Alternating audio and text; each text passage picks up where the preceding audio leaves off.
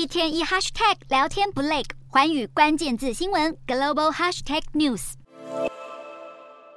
帅气开着美国电动车特斯拉出门，但你有想过自己的一举一动可能会被看光光吗？九名特斯拉前员工揭露，在二零一九至二零二二年间，有部分特斯拉员工透过公司内部的讯息群组，私下分享用户坐车的监视器所拍下的影片和照片，而且涉及极为私密的画面。就连车祸事故也被拿来分享，包括有车主把骑单车的小孩撞飞。特斯拉电动车配备大量摄影机，是为了监测行人、障碍物和路况，并且将画面用在训练自动驾驶系统。特斯拉还保证，自家车辆搭载的摄影机是以保护客户的隐私而设计，现在却遭到打脸。虽然几乎所有现代的车款具有的所有配备都能更容易追踪和窥探车主，但特斯拉也遭批出现这种行为相当缺德。外媒则指出，目前这个问题恐怕无法可管，因为车主在启动车辆时同意了使用条款，虽然被爆出有隐私问题。特斯拉依旧要努力拼市占，在美国宣布又要降价，这是特斯拉自今年以来在美国第五度降价。销量高的 Model 3和 Model Y 的各款车型降价至少一千美元，而价格更贵的 Model S 和 Model X 则是降价五千美元。特斯拉先前砍价带动了销量成长，这次再降价，渴望刺激市场需求，扩大市占率，但也可能又会惹怒先买的车主，觉得亏很大。不过，特斯拉一哥的地位面临的挑战将会越来越大。